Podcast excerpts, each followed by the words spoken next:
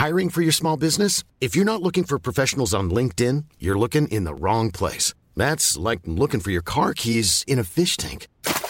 LinkedIn helps you hire professionals you can't find anywhere else, even those who aren't actively searching for a new job but might be open to the perfect role. In a given month, over 70% of LinkedIn users don't even visit other leading job sites. So start looking in the right place. With LinkedIn, you can hire professionals like a professional. Post your free job on linkedin.com slash people today. Hey, it's Ryan Reynolds, and I'm here with Keith, co-star of my upcoming film, If, only in theaters May 17th. Do you want to tell people the big news? All right, I'll do it. Sign up now and you'll get unlimited for $15 a month in six months of Paramount Plus Essential Plan on us. Mintmobile.com slash switch. Upfront payment of $45 equivalent to $15 per month. Unlimited over 40 gigabytes per month. Face lower speeds. Videos at 480p. Active Mint customers by 531.24 get six months of Paramount Plus Essential Plan. Auto renews after six months. Offer ends May 31st, 2024. Separate Paramount Plus registration required. Terms and conditions apply if rated PG. Talk, rock, hip-hop. CJMD 96.9. L'alternative. Au 96.9. Voici Vente fraîcheur.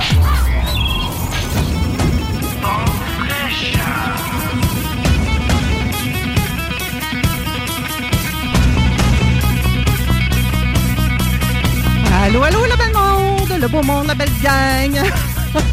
Ici Manon, votre maîtresse du micro. Écoutez, j'ai une grosse de voix ce matin. Oui, mais je suis avec vous. Je suis très honorée d'ailleurs d'être avec vous encore aujourd'hui. On a une grosse programmation aujourd'hui. On va parler de la mémoire d'un peuple, de l'imposture et son style, de caractéristiques des gens productifs et bien calibrés, ainsi que des erreurs à éviter en art oratoire.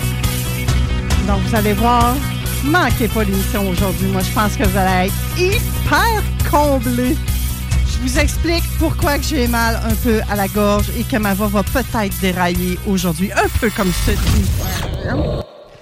Vous savez, j'aime ça euh, quand ça la donne dans mon horaire, aller voir mon petit-fils jouer au hockey. Et bien, hier, euh, ça jouait ces petits jeunes-là euh, à Saint-Éphrem. Alors, grand-maman Manon, elle a crié. Euh, oui, je prends des passés quand je vais voir mon petit-fils jouer au hockey puis les encourager. Mais ce matin, on dirait qu'il y a encore un petit quelque chose, là. Donc, euh, pardonnez-moi si jamais je parle la voix, mais c'est pas plus grave que ça, vous le savez, hein. euh, Je, veux- je, je- Ne, ne pas rigueur, bref. Je suis préparée comme à l'avance, je suis prête, je suis avec vous, je suis contente d'être là. Comme je vous ai dit, j'ai tout plein de beaux invités ce matin. Et croyez-le ou non, j'ai l'honneur ce matin de recevoir l'arrière-petite-fille de Alphonse et Dorimène Desjardins. Bonjour! Bonjour, madame. Bonjour, France, ça va bien? Oui, ça va bien, merci. Merci d'avoir accepté mon invitation ce matin. C'est un plaisir d'être ici avec vous ce matin. là. C'est par ce beau soleil, cette belle journée. Eh oui, il fait vraiment beau. hein. Je regardais euh, la météo euh, juste avant d'entrer en onde et ça disait moins un du côté de Lévis. Mais honnêtement, je ne l'ai pas ressenti que c'était dans le négatif ce matin. Je ne sais pas, vous, euh, France, si c'était la même chose. Non. Quand on est bien habillé hein, aussi, on on s'en rend pas compte. Et je vous fais cette, cette introduction-là pour vous parler euh, avec France, hein, bien entendu, parce que c'est pas moi l'experte dans tout ça, hein, euh, de la Société de généalogie de Lévis. Donc, on va parler un peu de la mémoire d'un peuple ce matin. Je trouvais ça important de le dire que vous étiez la- l'arrière-petite-fille d'Alphonse et Dorimène. Et c'est vrai, là, c'est quelque chose que les gens peuvent vérifier, valider en allant à la Société de généalogie. Hein? Oui, tout à fait. Mais c'est quoi ça, la Société de généalogie? C'est quoi sa mission? Alors, la Société Généalogie de Lévis est née en 2001. Donc, euh, six personnes passionnées de généalogie qui ont décidé de, former une société pour se réunir, se rencontrer, pour pouvoir échanger euh, et s'entraider. Alors, c'est super important euh, dans notre société euh, de favoriser l'entraide entre les généalogistes. Alors, aujourd'hui, on sait qu'on peut faire de la généalogie à partir de la maison. Avec Internet, c'est plus facile qu'autrefois. Sauf que ce qui nous manque quand on est à la maison, c'est vraiment, je dirais, les conseils pratiques des autres chercheurs, ceux qui ont déjà euh, commencé leur généalogie, d'avoir des, spécialistes qui sont là pour des spécialistes, enfin entre guillemets, mais d'avoir des gens donc qui euh, ont des trucs, des astuces pour nous aider à retrouver parfois ce qui est difficile quand on travaille à la maison, puis surtout éviter des erreurs parce que euh, sur différents sites gratuits, ben, ce qu'on a, c'est des informations que des gens mettent, mais ce n'est pas toutes les personnes qui vont vérifier les informations à partir des actes euh, originaux. Oui, puis ça, c'est difficile hein, quand on remonte dans le temps comme ça. Là, c'est pas tout euh, numérisé, informatisé, facilement accessible, je présume. Hein? La principale difficulté, je vous dirais, c'est la lecture des documents parce qu'on a la chance au Québec euh, d'avoir des registres paroissiaux dans la plupart des paroisses qui ont été conservées et qui ont été euh, numérisés grâce euh, aux Mormons. Alors, ces sites-là sont accessibles. Il y en a certains gratuitement, mais d'autres, évidemment, il faut avoir un abonnement. Et euh, le plus difficile, une fois qu'on a trouvé l'acte, c'est vraiment d'être capable de lire euh, ce qui est écrit, de trouver les bons noms, de ne pas les déformer. Puis euh, en même temps, c'est super super enrichissant parce qu'on voit les signatures de nos ancêtres quand ils savaient signer, évidemment. oui, peut-être que c'était un X aussi. Hein? Je pense qu'ils faisaient ça dans ce temps-là. C'est ça, hein. où le prêtre met, bon, les époux ont déclaré ne savoir signer, tout simplement. OK. Et pourquoi qu'on s'intéresse à la généalogie? Pourquoi on doit s'intéresser à ce passé-là? Bon, je dirais, c'est sûr qu'à à, l'intérieur de nous, on a toujours euh, la question, ben, qu'ont fait nos ancêtres, euh, qu'est-ce qui a marqué leur vie, combien d'enfants ont-ils eu? Euh, je travaillais un dossier dernièrement et la pauvre dame avait un enfant tous les ans et la, naissance était suivie dans les jours qui suivaient euh, d'un décès. Oh. Alors, tu sais, ça, nous raconte un peu le vécu de nos ancêtres, puis ça nous permet en même temps, je dirais, d'apprécier toute la résilience qu'on a, alors, euh, pour avoir traversé ces épreuves-là. Des fois, ça nous permet de comprendre vraiment le vécu de, de, nos ancêtres. Puis les ancêtres, ben, ça peut être les, les, les grands-parents, arrière-grands-parents, euh, qui ont vécu des drames dont ils n'ont pas toujours parlé. Oui, la fameuse loi du silence. Hein? Puis peut-être que ça ne s'est pas transmis justement parce que ça se parlait pas. Peut-être que les dernières générations, tu sais, souvent on a peut-être connu nos arrière-grands-parents, puis peut-être pas non plus. Donc, il y a sûrement des informations pertinents qui se sont perdus. C'est ça. Puis c'est sûr que les gens n'en parlaient pas, soit parce que c'était très commun. Quand euh, dans une paroisse, par exemple, on a une épidémie, c'est sûr que tout le monde perd des enfants. Mais en même temps, euh, le drame humain, on veut pas le faire revivre. Alors, euh, si on n'en parle pas, ben, on occulte un peu cette réalité-là aussi. Hein. Mais ouais, c'est ça, on la met de côté. On, C'est pas mm. parce qu'on n'en parle pas qu'elle n'existe pas. Non, hein. puis qu'elle ne laisse pas de traces non plus. Donc, de comprendre d'où on vient peut nous aider à comprendre notre présent, ce qu'on vit un peu. Oui. Ça fait euh, partie de notre ADN, quoi. Ben moi, je, en tout cas, je suis des gens qui croient que on n'a pas juste un ADN, euh, je dirais biologique, là, mais qu'on a un ADN aussi psychologique. C'est-à-dire que je mm. pense que les traumatismes vécus par nos ancêtres ben, peuvent être transmis. Je pense à mon père qui parlait toujours de, de, de l'épidémie qu'il avait eu, euh, la grippe espagnole. Alors, euh, ça l'avait marqué comme enfant cet épisode-là mm. de sa vie. Évidemment, il a connu la Deuxième Guerre mondiale aussi, il a connu la crise. Alors lui, il l'a eu dans son corps, dans sa chair, dans son esprit. Alors c'est sûr qu'il y a des choses, euh, exemple, je sais pas pourquoi, mais on est très prévoyant chez nous. Alors, euh, l'insécurité est, encore là, mais est-ce que ça vient de l'insécurité que mon père a pu connaître, euh, que le fondateur des caisses a connu aussi, évidemment, quand il a parti ce projet qui était considéré comme euh, une folie? Donc, de partir les caisses des jardins vient peut-être de la naissance, justement, de cette insécurité-là? il y en a eu sûrement pour Alphonse Desjardins. Oui, hmm. beaucoup d'insécurité financière qui a fait que euh, il a voulu aider les Canadiens français à, se développer comme tel. Oui.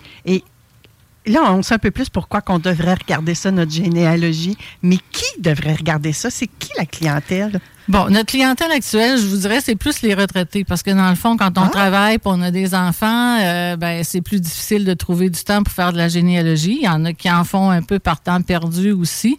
Mais c'est des jeunes retraités euh, qui viennent, euh, qui découvrent cette passion-là en, en venant nous rencontrer. Bon, qui devrait faire de la généalogie? Je dirais euh, le plus tôt possible, les gens vont s'y mettre. Le mieux, ça va être parce que les informations sont de moins en moins disponibles. Alors là, on vient d'avoir accès au dernier recensement, c'est 1931. Donc, c'est 90 ans. Euh, Le prochain recensement, même si on a complété les informations il y a quelques années, ben là, ça va aller dans 90 ans avant que ces données-là soient accessibles. Attendez un petit peu, là. Qu'est-ce que vous nous dites là? Ça prend 90 ans à obtenir des informations en 2023? Ben, c'est, évidemment, il y, a, il y a des lois qui protègent le droit à la vie privée, le droit à la réputation. Alors, on a euh, l'actualisation de la loi 25 euh, sur la protection des renseignements personnels qui euh, fait en sorte qu'on doit évidemment faire attention à, ce qu'on ce qu'on met en ligne, ce qui est disponible. Alors, quand les gens sont encore vivants, il faut être doublement plus prudent. Alors, ces informations-là ne seront pas disponibles tantôt. Il faut vérifier la véracité des informations Ben, aussi, je Tout présume. à hein? fait, tout à fait.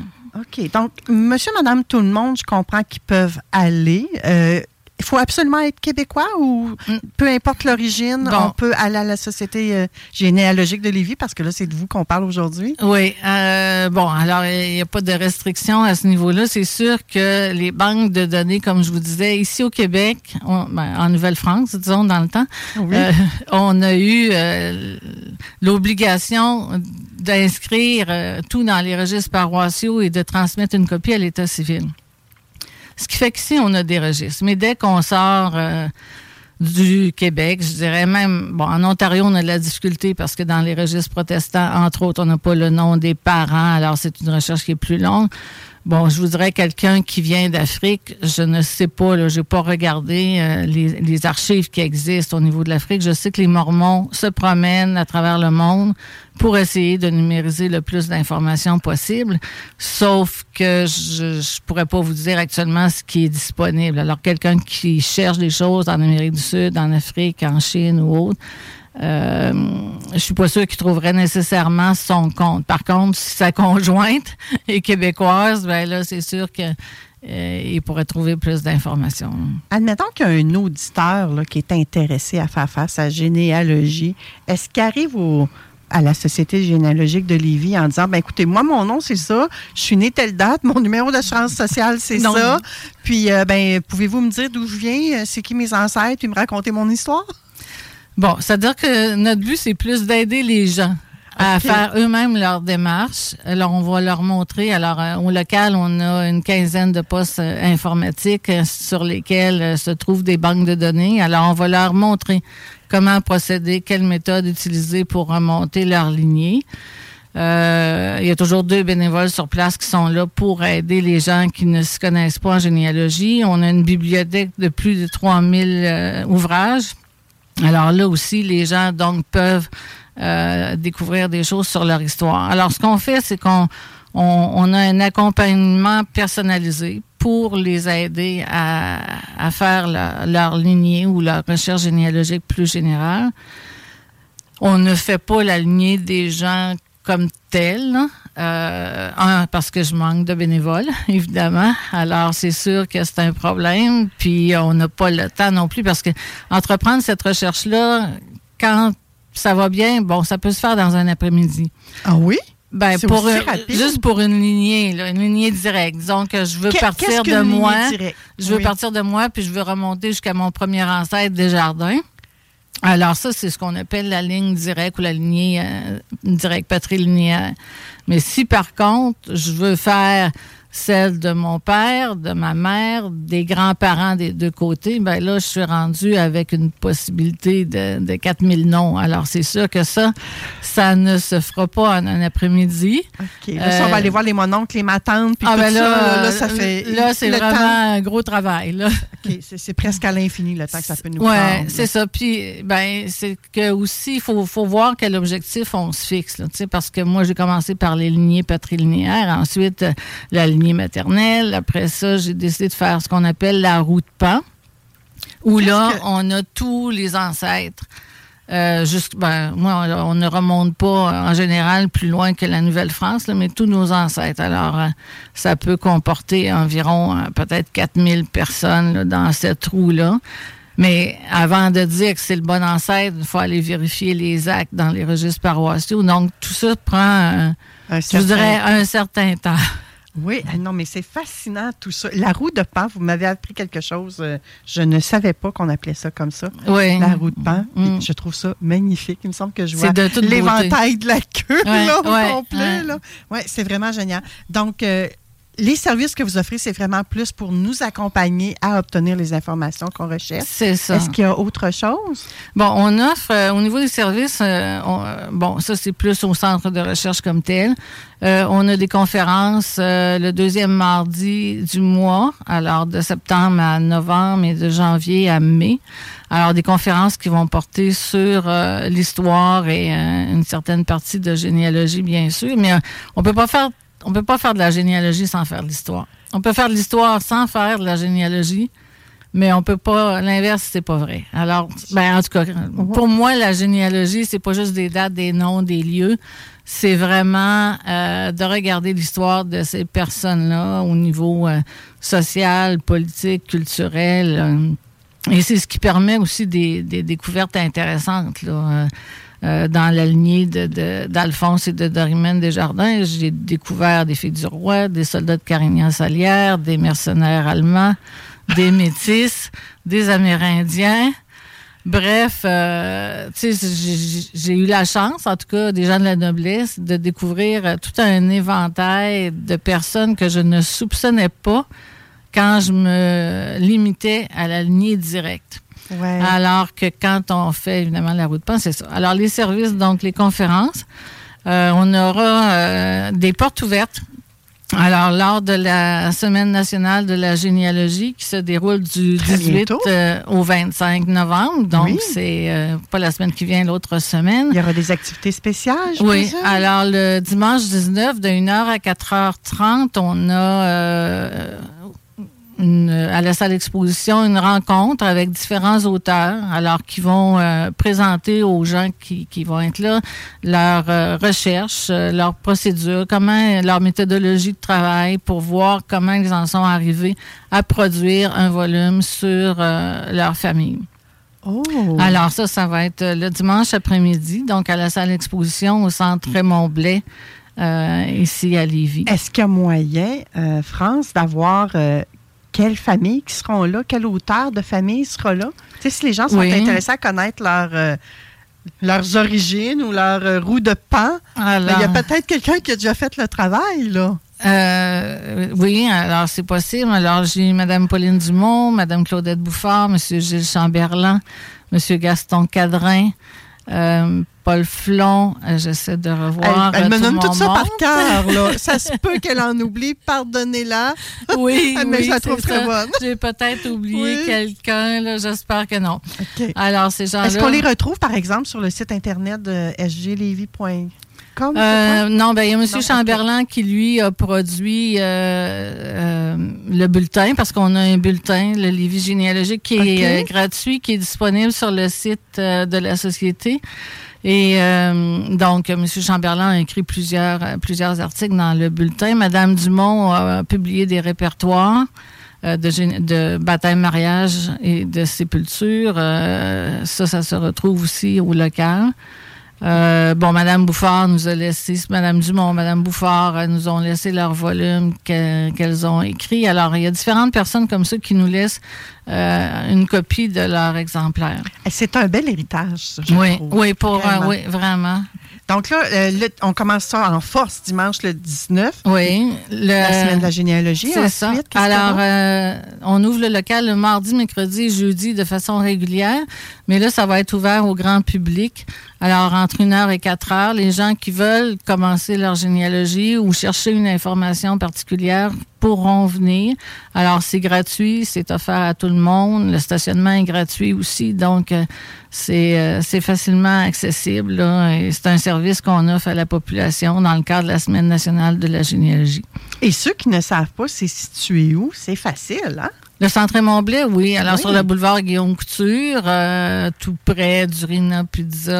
Euh, Vous cherchez Centre IGA, alors, Oui, vous allez c'est le ça. trouver facilement. Je, fais de la publicité gratuite, je C'est- m'excuse. c'est non, mais c'est bien. Non, c'est parfait, c'est parfait. Puis ça, ça donne un visuel à nos auditeurs qui sont de la région de Lévis pour savoir. Mais ne serait-ce retenez au minimum que c'est au centre Raymond Blais. C'est C'est ça. un centre qui est quand même reconnu ici à Lévis, là, on ne se le cachera pas. Mhm. Et euh, est-ce qu'il y a d'autres activités? Et tout ça, là, les activités pendant la semaine de la géné- nationale de la généalogie, ce sont des activités gratuites? Oui, ce sont des activités gratuites, puis on a la chance de faire partie de la Fédération québécoise des sociétés de généalogie.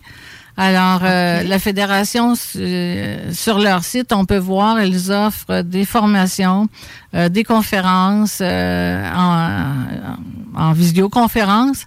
Alors, les gens aussi qui sont intéressés peuvent euh, s'inscrire à ces activités-là. OK. Donc, est-ce qu'on doit s'inscrire à la Société généalogique de Lévis? Est-ce qu'on doit être membre pour pouvoir bénéficier de tout ça? Oui, ben pendant l'année, c'est sûr que les gens qui veulent venir faire leur recherche doivent euh, débourser. Alors, c'est 20 dollars la cotisation annuelle. On la maintient le plus bas possible pour être sûr que les gens euh, puissent adhérer, puissent avoir accès à ce service-là. Euh, évidemment, si on peut maintenir ce taux aussi bas, c'est grâce euh, au financement accordé par la ville de Lévis. Et des jardins, je présume. Non, non, des Non! jardins, non. Ah ben, ça, Non, c'est- hey, ça, on- c'est rare on- que je reçois des organismes sans but lucratif qui n'ont pas des jardins dans leur liste de donneurs. C'est-à-dire que pour des activités spéciales, évidemment qu'on on, on a fait appel à des jardins pour un, un projet bien spécial, mais de façon récurrente, c'est la ville de Lévis. Mais Madame France, vous êtes une bénévole, vous? Oui. Et vous êtes une Desjardins. Vous voyez, hey, ils ont déjà donné là, profusion. Là. Vous êtes bien gentil, merci. Hein, parce qu'on ne se cachera pas, là, c'est des bénévoles qui Oui. œuvrent à cette société Oui. de généalogie-là. Absolument. Et vous êtes là, vous, vous êtes la présidente du conseil d'administration, je crois que je ne l'avais pas dit au début. Donc, déjà là, en partant, c'est une implication haute. Oui. Et je pense que vous êtes aussi sur place parfois pour accompagner les gens à faire de la recherche. C'est ça, je suis responsable aussi du centre de, de recherche, alors euh, Est-ce qu'on là. doit. Il y a beaucoup de postes de travail, on doit réserver. euh, Non, il n'y a pas de réservation. On est obligé de le faire pendant la pandémie. Maintenant, non. Alors, les gens se présentent. Euh, ils prennent un ordinateur. Alors, j'en ai 15 de disponibles là, actuellement pour. Je présume qu'il y a toujours une cinquantaine de personnes qui se présentent à chaque après-midi. Je vous dirais non. Euh, évidemment que c'est plus difficile depuis la pandémie. Ah, je vous ok, dirais, ça, ça a marqué un petit peu. Puis il faut dire qu'en même temps aussi, il y a plus de choses accessibles en ligne parce que les gens qui sont membres chez nous euh, ont aussi un accès web. Alors, euh, quand ils, euh, ils en font la demande, c'est pas automatique, mais quand ils en font la demande, on leur accorde un, un statut particulier où ils ont accès à certaines banques de données à partir de la maison. Mais comme je vous disais tantôt, c'est pas pour moi en tout cas je considère que c'est pas l'idéal parce que on n'a pas le support puis les, compétences des gens bénévoles qui sont sur place puis des fois d'autres chercheurs hein, d'autres ont trouvé des choses puis nous orientent vers une piste alors euh, c'est ça C'est- un travail de recherche, dans le fond. c'est hein? euh, un travail de détective, des fois, je vous dirais même. Alors, c'est intéressant pour ça. Là, c'est, des fois, on rencontre un os, là, évidemment, ça, ça bloque à quelque part, puis euh, ben, là, on devient des détectives à temps plein. Est-ce que ça peut arriver parfois que les gens, oui, quand ils rencontrent des os, peut-être que là, ce que vous parlez, c'était on trouve peut-être pas ce qu'on veut, mais qu'il y ait un os plutôt du genre Ah, ouais, il fait partie de ma famille, lui. Oh. Oui, ça Ou arrive. elle, je dis lui, mais ça peut être un elle. là. Ça arrive, Ça effectivement, qu'on voit un meurtre, par exemple, un viol, euh, des situations qui ont été euh, très médiatisés, puis qu'on veut pas, là, tu sais, on veut pas être parent Mm. avec eux autres. Mm. Puis à l'inverse, je présume qu'il y a peut-être des gens qui veulent faire partie d'une certaine famille. Comme on parlait, je pense qu'on en a parlé hors d'onde tout à l'heure, euh, moi et toi, France, Desjardins, il y a peut-être des gens qui portent le nom Desjardins qui veulent s'incruster comme étant de la lignée de Desjardins et qui ne le sont pas du tout. Oui. Puis ça, comme ça, probablement, peut-être avec les poulets, peut-être un peu moins prestigieux, là, mais en tout cas, avec, avec d'autres noms de famille connus que les gens veulent s'accoler. Fait qu'on doit trouver des deux, je présume. Oui, hein? oui, oui, c'est ça. Il y, a des, il y a des vrais puis il y a des moins vrais. Disons, même dans les généalogies, il y en a qui se sont fabriqués aussi un nom comme tel. là, Et là, quand ça, ça arrive, je présume que vous avez comme un, un jeu de, de psychologue à jouer un peu parce que c'est un choc pour les gens. Si vous êtes là pour les accompagner, parfois vous devez être là aussi pour euh, comme tempérer un ça, peu. hein? c'est ça, absolument. Mm, Tandis absolument. que si tu fais la recherche toute seule chez toi, puis tu arrives sur une affaire comme ça, euh, là, ça se peut, excusez le terme qui me vient, que tu vis crackpot, là, puis que Mhm. tu saches plus où aller pour euh, ventiler ce qui vient de se produire. Ah oui, oui. Ça peut être un très oui. bel avantage Mhm. également. Mhm. Et euh, avec 20 pour faire partie de la société généalogie de, de généalogie de Lévis, moi, je trouve que c'est pas cher, gang, sérieusement. Et ça donne accès à des conférences, ça donne accès à d'autres bibliothèques de généalogie, à, des, à plein de répertoires. Euh, où on en est rendu? Est-ce qu'on a sauté des points, Madame France? On avait-tu autre chose qu'on voulait discuter? Le financement, on en a parlé un petit brin. Euh, je pense qu'on a pas mal fait le tour comme tel euh, Et au là, niveau des activités. Qu'est-ce qu'on peut ça? faire? Une fois qu'on est allé chercher toutes, toutes ces informations-là, France, est-ce que les gens peuvent faire ce qu'ils veulent avec les informations qu'ils ont obtenues? Genre, Euh, ils veulent partir faire un film, ils veulent écrire un livre, ils veulent, je ne sais pas. hein, Ben tout- oui, tout est dans la créativité, C'est sûr qu'à partir de ce qu'on découvre, euh, on, on- normalement, on va avoir le goût de partager ces informations-là, euh, euh, nos découvertes, nos interrogations. euh, puis, je veux dire, quand on est dans la créativité, si vous parlez de film ou autre, ben, c'est sûr que là, l'imaginaire peut entrer en ligne de compte et on peut embellir ou, modifier un peu en, sachant euh, ou en, disant que tout n'est pas nécessairement historique. Mais oui, les possibilités sont là de faire des conférences, de présenter nos ancêtres. Ça fait partie des projets.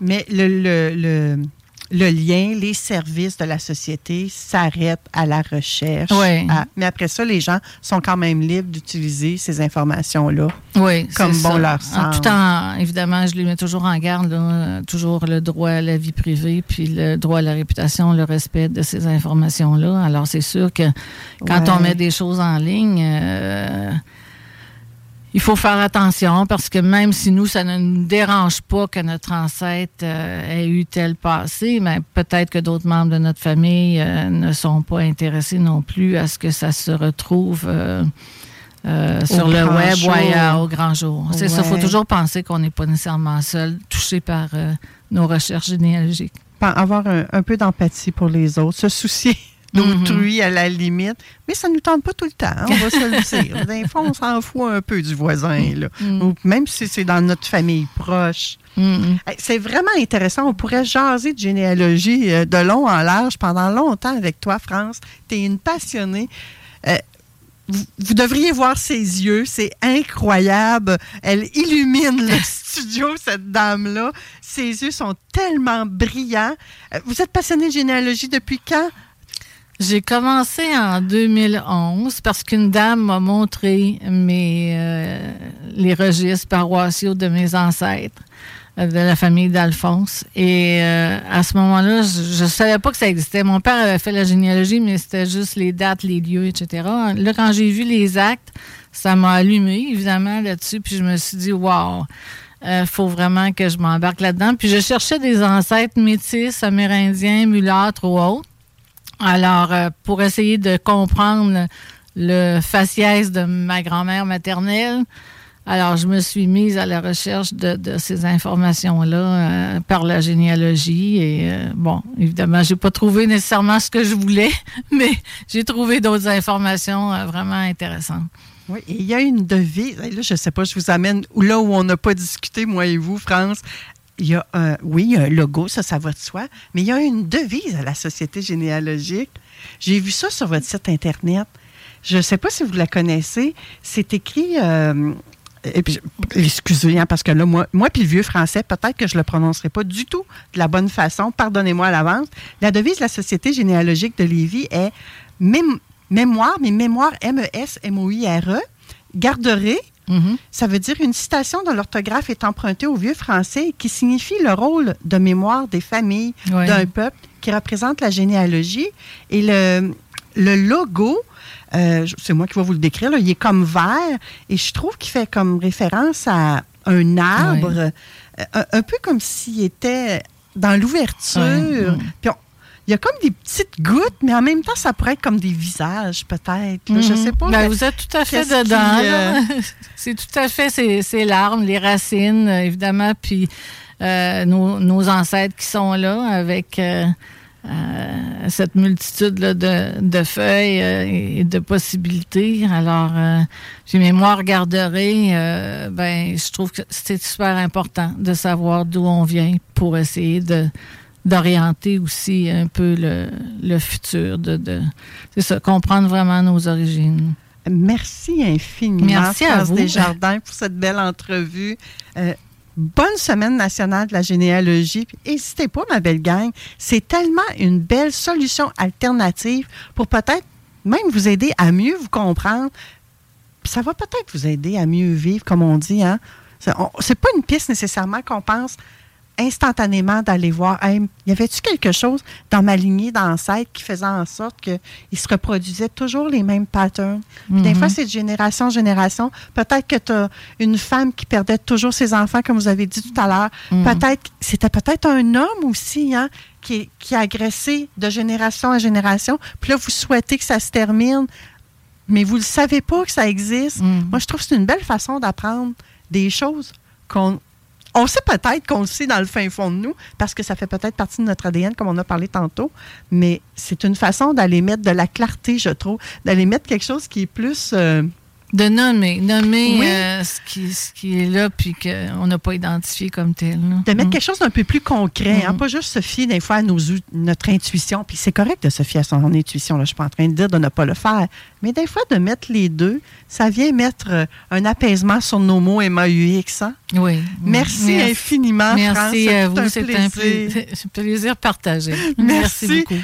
Nous, après la pause, on va continuer avec l'imposture et ton style. On va parler avec Rodi de ça. Je pense qu'on va encore là sortir de notre zone de confort parce qu'on parle pas souvent de ça, de notre imposture et de notre style. Avec Patrice Ouellet, tout à l'heure, on va parler euh, des gens, des caractéristiques des gens productifs et calibrés.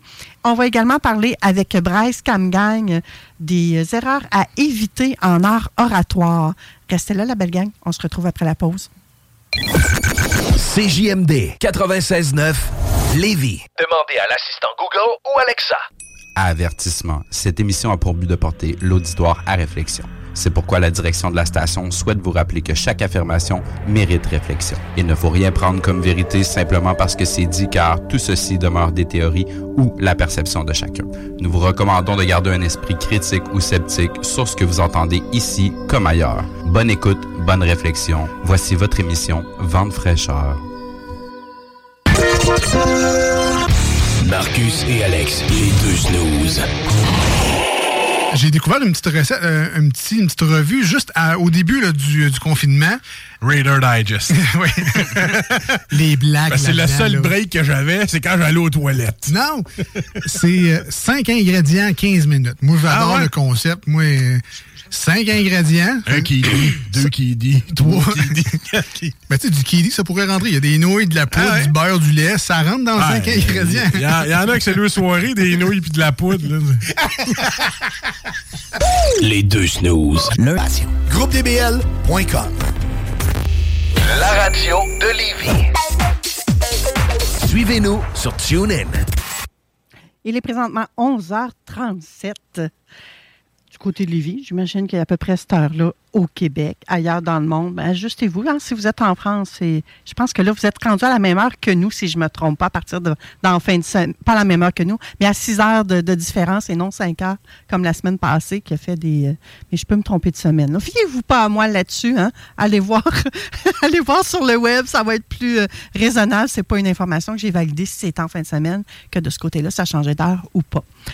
Hier, elle était au Festival culturel du Centre d'appui aux communautés immigrantes. La semaine prochaine, elle va participer à la Semaine mondiale de l'entrepreneuriat. Puis aujourd'hui, elle est avec nous, l'espace d'un instant, à l'émission Vente fraîcheur. Et on va en apprendre un peu plus, davantage, sur l'imposture et ton style. Donc, on va en profiter pleinement avec Rodi Lamour, consultante en images. Bon matin, ma chère. Bonjour Manon, bonjour à tous. C'est un plaisir de vous retrouver. Hein. Oui, très heureuse de te revoir avec euh, nous à l'émission. Tout un sujet, ça, Rodi, que tu es créative. En tout cas, moi, c'est ce que je me suis dit quand tu m'as fait cette suggestion-là. L'imposture et ton style. Mais où tu veux nous amener? Eh bien, c'est parce que quand on parle du syndrome de l'imposteur, on trouve ça gros, on trouve ça fort, et souvent, on ne veut pas s'identifier à des problèmes, on pourrait dire. Mais par contre, quand on parle de l'expérience de l'imposture, là, il y a le sentiment que c'est passager, que c'est éphémère, qu'on le vit et que ça va partir. Mais par contre, ce serait de voir qu'est-ce qui peut nous provoquer ce sentiment-là, qu'est-ce qui peut nous créer cette expérience d'imposture. En fait, l'imposture vient, ou bien on le ressent, c'est quand nous sommes face à des nouveautés. Quand on est face à, à des défis, c'est quand c'est une expérience, quand on n'a pas un syndrome en soi, hein, en tout le temps. C'est quand on est face à des défis, de nouveaux défis. C'est quand on, nous ne connaissons pas le milieu et brusquement, on ne se sent pas à la hauteur. Hmm. Donc, on commence euh, à penser que les autres sont mieux, que moi non, on doute de ce qu'on fait, on pense pas que ce qu'on fait est correct, euh, on n'arrive pas à s'auto-évaluer correctement et on est aussi dans la comparaison. Ce qui fait qu'on n'arrive pas à se donner sa place non plus. Donc, quand est-ce qu'on peut sentir cette imposture? On peut le sentir quand on a un nouvel emploi, par exemple. On a ce sentiment qu'on ne sait pas où est quoi. Même quand on a la formation pour le poste ou pas, mais on est dans un nouveau milieu, on ne sait pas comment les autres pensent, et puis, et puis ça nous dérange de ne pas pouvoir connaître les jugements qu'on va avoir sur nous. On pense au jugement et puis on perd notre habilité de, de faire ce qu'on a à faire, de travailler, de poser des actions. Donc, Maintenant, quand on change de pays, on peut avoir ce même sentiment-là, qu'on ne sait pas où est-ce qu'on va, qu'on ne sait pas comment est-ce qu'on change de saison, par exemple. Ça peut créer un sentiment d'imposture chez quelqu'un qui savait très bien s'habiller dans son pays. Et puis qui change de pays, il dit, mais non, mais ici, ils ne sont pas comme ça, ils sont différents. Et puis brusquement, la personne te dit, je ne sais quoi mettre. Donc, ce n'est pas les vêtements qu'elle ne comprend pas, c'est cette nouvelle réalité où est-ce que se retrouve le nouveau panorama qui, qui, qui fait cet effet sur la personne. Oui, je comprends mieux maintenant, Rodi, de quoi tu veux nous parler. Et je pense qu'on n'a même pas besoin de changer de pays, seulement changer de saison au Québec. Eh bien, c'est ça. C'est quand on est face à un changement que brusquement, et je ne sais pas si tu as remarqué aussi, j'ai une amie québécoise qui m'a dit ça, Rodi, dans les premières neiges, personne ne sait conduire ici. Oui, c'est comme ça chaque année, là. Ça elle m'a dit, elle m'a dit euh, mais c'était mon premier hiver à, Montréal. Et puis, j'étais allée dans un événement de mode. Et puis, les, j'étais arrivée en retard à l'événement. et, elle me disait, tu sais quoi, ils savent personne. Moi, je, je lui expliquais que moi, c'est, je suis en train d'apprendre avec la neige et tout. Et puis, elle m'a dit, ne t'en fais pas, t'es pas toute seule, hein. Pas toute seule, hein. Ne t'apitoie, comme de, pas besoin de t'apitoyer sur ton sort. C'est même si nous sommes nés ici, on dit, à chaque hiver, à chaque début, tout le monde fait des gaffes comme. oui, oui, oui, tout à fait. Beaucoup n'ont pas leurs pneus d'hiver. Beaucoup. Euh, on, dirait, on dirait qu'on devient comme des enfants. Tu sais, les enfants deviennent hyper excités à la première neige, là. Ben, c'est la même chose pour nous, les grands. Sauf qu'au lieu de trans mettre ça dans une cour d'école, par exemple. Nous, on transmet ça sur les routes du Québec. Fait que Ah ben. c'est pas toujours joli. donc, donc, ça peut, donc, ça peut arriver. Ou bien, il y a du monde qui peut me dire, oh, moi, Rodi, je sais très bien m'habiller euh, pour le milieu corporatif en été, mais par contre, quand c'est l'hiver, je comprends plus quoi mettre. Et des fois, et puis, je veux pas avoir froid. Ou bien d'autres qui disent, je veux pas avoir trop chaud. Et puis là, je sais pas comment m'habiller. D'où, c'est une espèce d'imposture que la personne va vivre, mais que c'est probablement pas un problème en soi d'aller voir un, psychologue ou bien un psychiatre, bon, euh, les gens qui travaillent là-dessus. Mais par contre, quand ceci arrive, l'imposture, comment il va partir pour qu'on puisse s'habiller comme on a besoin de s'habiller selon ses besoins, c'est avec l'apprentissage. Et on va apprendre ce qu'on ne sait pas ou bien ce qu'on pense qu'on ne sait pas. Bon, on va chercher comment l'apprendre et on va le pratiquer. Parce qu'il faut la, il faut la connaissance qui va nous venir nous combler le manque, mais il faut aussi la pratique qui va augmenter notre confiance en nous-mêmes pour nous aider à pallier le jugement des autres qui peuvent nous, nous donner la peur. OK. Donc, Oui, quand- un- dans le fond, quand on se sent comme un imposteur, Rodi, ça a une influence sur notre choix vestimentaire également. C'est un peu ça que tu nous dis, là. Mais oui, c'est ça. Parce que quelqu'un qui, a ce- ce- qui vit cette expérience d'imposture-là peut ne pas lever sa main parce que l'imposture te, te, te fait te garder à l'ombre. Ça, te, ça, ça te vole tes opportunités. Hein? C'est quelque chose, tu peux être dans un salon, tu vois la personne avec qui tu aurais aimé parler, tu aurais aimé poser une question, tu aurais aimé ouh, et tu rencontres cette personne dans le salon, dans l'événement, fortuitement, cette personne est là, mais il y a quelque chose, l'imposture qui t'envahit. Est-ce que je suis bien présentée? Oh, est-ce qu'elle va penser que je suis à la hauteur de l'événement? Qu'est-ce qu'elle va croire? Eh, mais c'est- cette coiffure, les quoi, j'aurais dû faire l'autre coiffure qui me va mieux. J'aurais dû. Et puis, tous ces petits commentaires-là. On a un discours la- interne nocif. qui, qui, qui, qui- oui. Et la personne, tu sais quoi?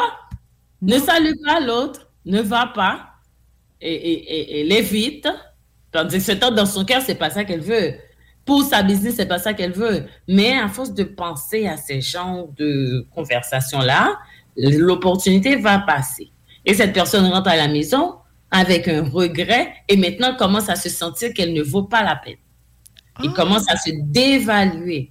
C'est tout un cycle. Donc là, La une perte d'estime de soi, une perte de confiance en soi. Parce qu'elle n'a pas osé, mais c'est les postures qui l'a figé. Hmm. Et là, tout à l'heure, tu parlais qu'il fallait acquérir des connaissances pour se sortir de là. Aurais-tu Mhm. quelques connaissances ou quelques trucs à nous donner? Voici, moi, ce que je- j'enseigne aux personnes, c'est selon leurs besoins. Est-ce que ce sont les couleurs que tu ne comprends pas? Tu ne comprends pas cette affaire de quelle couleur qui va avec quoi? Mais ça, on peut t'apprendre ça. On peut, on peut avoir ta chante à trois. Qu'est-ce qui te va? Qu'est-ce que tu vas combiner? Là, tu vas te sentir mieux parce que c'est déjà prévalidé. Avant même que tu le portes, tu sais qu'il est correct. D'où dans ton cerveau, c'est plus un souci parce que c'est correct, déjà validé par quelqu'un qui est certifié dans les couleurs pour les humains et puis dans comment trois qui te va avec toi. Ça t'enlève une première tension. Deuxièmement, tu vas porter un morceau. Est-ce que c'est ce morceau qui te va bien? Est-ce que tu es confortable? Est-ce que tu l'aimes? Ou bien, non, est-ce que tu ne l'aimes pas? Ne le porte pas. Est-ce que ça te va? Est-ce que c'est ça qui va avec ta communication? Si c'est oui, c'est un go. Là, tu enlèves un autre souci. Et là, moi, Rodi, tu sais, j'ai toujours foi. Tu as toujours foi. Eh bien, on va. Est-ce que tu as un scarf de plus qu'on va garder à quelque part dans ton sac? On va chercher des solutions adaptées à ta personne. Est-ce que tu as toujours chaud? Est-ce qu'on est en train de passer par la ménopause? Ou bien est-ce que c'est momentané? Ou bien c'est quand est-ce qu'on ne sait pas? Ou bien est-ce que tu as un tic nerveux? Qu'est-ce que ça vient faire dans ça? Ah, mais je travaille avec. mais oui. T'as Tout un ça, exemple à nous donner? Mais oui, j'ai un exemple. Par exemple, et, et, euh, disons, c'est quelqu'un, quand elle est face à ce qu'elle ne sait pas, à ce que quelqu'un qui- qu'elle ne connaît pas, qu'elle veut saluer, ça c'est un stress parce qu'elle ne connaît pas. Quand on ne sait pas, on est gêné. D'où cette personne-là peut brusquement avoir des picotements. Ou, c'est une chose qui est liée à ça. D'où cette personne-là, je vais jamais de la vie lui aller mettre un tissu qui est probable à avoir comme des paillettes, genre. Je ne vais pas lui mettre ce tissu-là parce que ce tissu naturellement pique.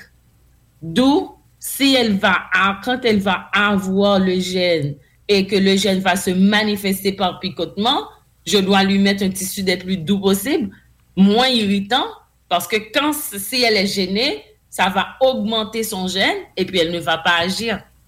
D'où connaître, le, connaître cet aspect de la personne, c'est important pour l'adapter à son style, pour que son potentiel, oui, soit plus au top que possible. Ben voyons donc, j'en reviens pas. Moi, je ben suis bouche bée. Il faut ben aller aussi en profondeur que ça pour être un non-imposteur avec notre tenue vestimentaire? Exactement, comme une que j'ai qui m'a expliqué. Wody, à chaque fois que je mets des vêtements sur un, je pense que c'est son bras gauche, genre, quand il y a des vêtements sur les bras, ça lui provoque un tic. Euh, je pense que c'est pas un tic dans ce cas-là, c'est un toc.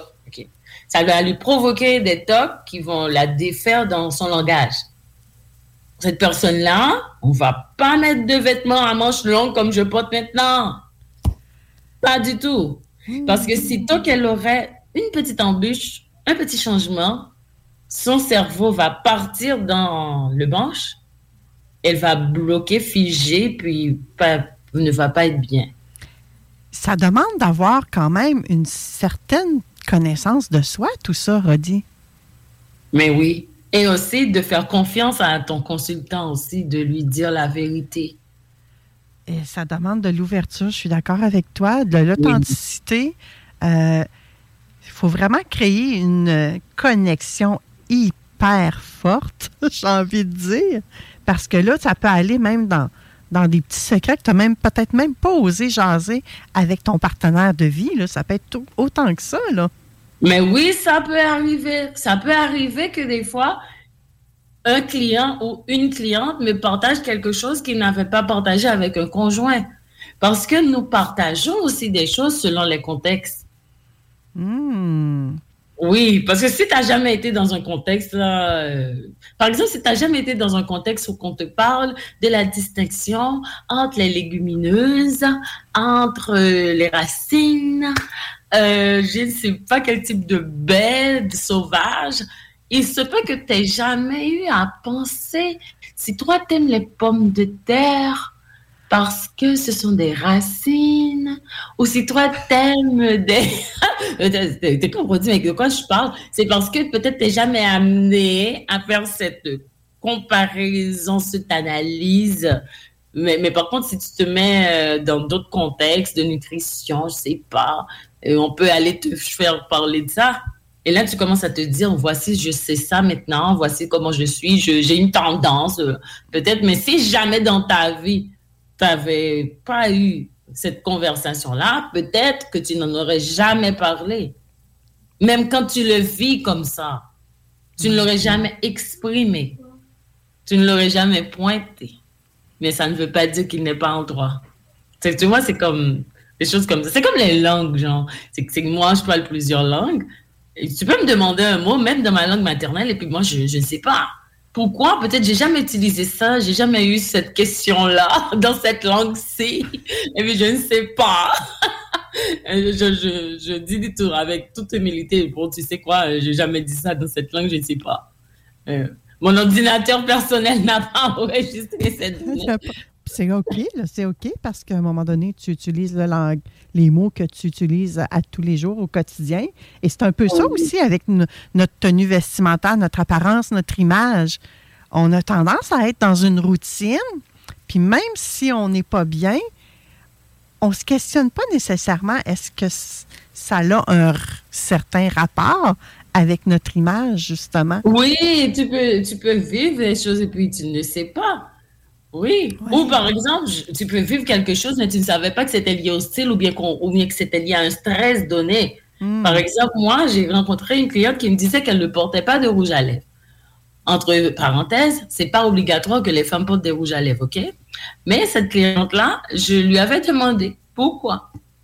Oh, Pourquoi? C'est parce que elle, quand elle est stressée, sa bouche peut arriver à son nez. Hein? OK. Ouais, ça peut laisser des traces. Mais elle, son nez devenait un petit nez rouge, OK? Sans Oui, faire c'est son ça. petit nez rouge. Oui. Et puis, sa bouche pouvait, pouvait faire un geste qui arrive jusque-là. Mais je lui ai dit, c'est pas le rouge à lèvres le problème. En soi, son problème, c'était sa gestion du stress et sa façon de communiquer. Ben oui, C'était à pas le rouge à lèvres. Tout à fait. Oui. Donc, elle évitait de mettre du rouge à lèvres parce qu'il y avait autre chose en dessous. Oui, exactement. C'est clair, c'est clair, sais, il y a, d'autres personnes qui peuvent adopter un style plus discret, justement pour éviter d'attirer l'attention. Mais au Ben contraire, oui. elles recherchent de l'attention. Fait qu'il y a une incohérence. Exactement. Et puis la personne te dit qu'elle veut avancer dans sa carrière, que oui, elle décide. C'est pourquoi le 29 novembre, j'ai l'événement Ta projection en art, parce que des fois, eh, euh, on veut un résultat, mais on ne veut pas nécessairement le cheminement qui va nous diriger vers le résultat. Ou bien on peut l'ignorer aussi et puis être en train de se saboter. Ouais. Sans le vouloir ou sans le savoir. Ouais. J'imagine qu'il y a des personnes aussi, à l'inverse, ben à l'inverse, oui, qui vont choisir des vêtements qui vont ref- refléter davantage le succès, la compétence, euh, le prestige, le glamour, mais ça ne fit pas plus avec eux autres. Ah, à ce moment-là, ceci, c'est un autre, ça, ça peut être un biais. Et voici, on peut être de l'autre côté des choses aussi. On peut être perdu dans le champ, comme on dit. Hmm. On, on peut donner un pouvoir à un élément sans être soi-même en possession de tel pouvoir. Je m'explique.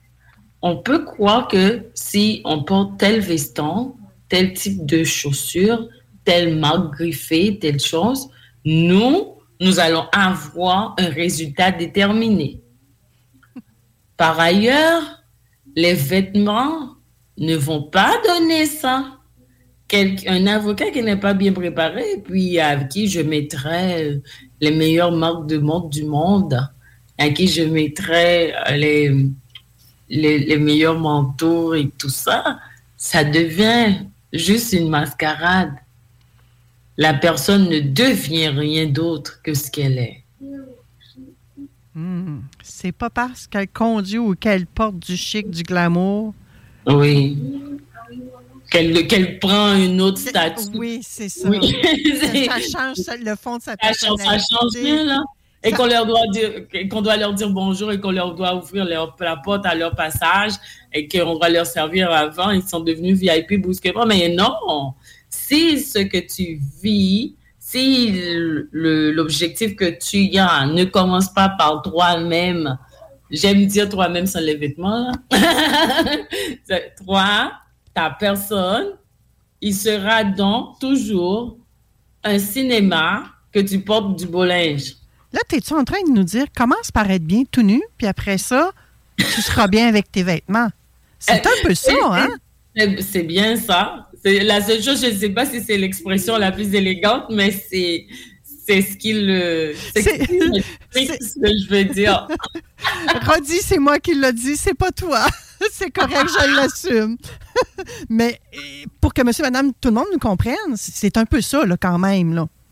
Oui. oui, Pour oui. être bien avec, faut être d'abord bien avec nous dans, dans notre plus pur élément, genre. Oui, joli quand comme ça? tout, tout, tout- tout- eh oui, tout original comme on est venu. Et ensuite, on pourra faire les bons choix. Mais c'est pourquoi j'insiste là-dessus, c'est parce Hiring for your small business? If you're not looking for professionals on LinkedIn, you're looking in the wrong place. That's like looking for your car keys in a fish tank. LinkedIn helps you hire professionals you can't find anywhere else, even those who aren't actively searching for a new job but might be open to the perfect role. In a given month, over 70% of LinkedIn users don't even visit other leading job sites. So start looking in the right place. With LinkedIn, you can hire professionals like a professional. Post your free job on linkedin.com/people slash people today. There's never been a faster or easier way to start your weight loss journey than with PlushCare. PlushCare accepts most insurance plans and gives you online access to board-certified physicians who can prescribe FDA-approved weight loss medications like Wigovi and Zepbound for those who qualify. Take charge of your health and speak with a board-certified physician about a weight loss plan that's right for you. Get started today at plushcare.com slash weight loss. That's plushcare.com slash weight loss. plushcare.com slash weight loss. Qu'ils ont tout acheté, mais ils sont toujours pareils. Oui, puis parfois, il y a certaines personnes qui vont nous amener à faire ces choix-là parce qu'ils vont dire modélise la personne que tu veux devenir. Donc, prends-toi un, un, mentor imaginaire ou réel et fais en sorte de t'accoler à tout ce qu'il fait, à tout ce qu'il dit, à la Hmm. façon dont il s'habille, à la façon dont il tient son verre, dans quel verre il boit, quelles chaussures il porte, quelle voiture il conduit. Donc, à un moment donné, on devient biaisé par tout ça aussi. Ah, moi, moi, pour un premier principe, moi, je ne travaille pas de cette manière-là à faire chercher un artiste qu'on veut devenir. Et, et dans ce genre de situation, je préfère ne pas travailler avec la personne. Non, c'est ça. Délibéré- délibérément. Bah, et je m'explique. Si quelqu'un vient me trouver et me dit qu'elle veut devenir euh, Céline Dion, ou bien qu'elle veut devenir Jennifer Lopez, ou bien qu'elle veut devenir, je ne sais pas autre star, là, OK. À ce moment-là, moi, je ne peux ou ah, mais autre que j'ai, je veux devenir ma belle-sœur, ou bien je veux devenir ma mère. OK. Moi, euh, des fois, je travaille avec une cliente, et puis une autre vient me trouver pour que je la fasse devenir ce que l'autre est devenu. Euh, euh, c'est comme une, une cliente me voit, sur une personne, je publie une de mes clientes sur Instagram. Et puis maintenant, quelqu'un m'écrit, est-ce que tu peux me faire devenir comme tu as fait et, et une telle? Moi, ce genre de mental-là, c'est ça que je ne prends pas. Parce que je ne peux pas faire devenir une personne une autre. Hum. Je ne peux pas faire que quelqu'un devienne sa belle-sœur, sa mère, devienne une Jennifer Lopez, ou bien devienne Céline, ou bien devienne, euh, je sais pas, euh, n'importe quel autre, là, ou, ou- ou bien qu'il devienne Lionel Richie. J'adore comment il porte son veston, sa petite veste avec ses jeans, j'adore ça. Oui, tu peux adorer ça, mais est-ce que ça te convient? Donc, donc à ce moment-là, la personne met sa personnalité en dessous et puis pour adopter un autre. Et puis cette personne, quand on n'a pas ce veston, ou bien qu'on n'a pas ses chaussures, ou bien quand, si cette personne change de situation économique, la personne ne se retrouve plus. Et donc, perd ses repères. Donc, c'est pourquoi euh, je- j'enseigne de ne pas faire ça. OK? Et puis, un dernier point, je sais que l'heure file, c'est qu'il y a une autre chose qui peut arriver avec l'imposture. Ça peut être quand on change de situation. Il se peut qu'une personne, dans son jeune âge, avait eu une situation économique précaire, soit économiquement, soit intellectuellement précaire. On peut avoir des parents qui ne sont pas comme nous sommes devenus. Une famille qui n'est peut-être euh, pas été aussi équipée ou éduquée comme nous autres. Des fois, la personne, même quand elle connaît un succès par ses propres efforts, elle n'arrive pas à s'y adapter parce que son esprit est resté dans son passé.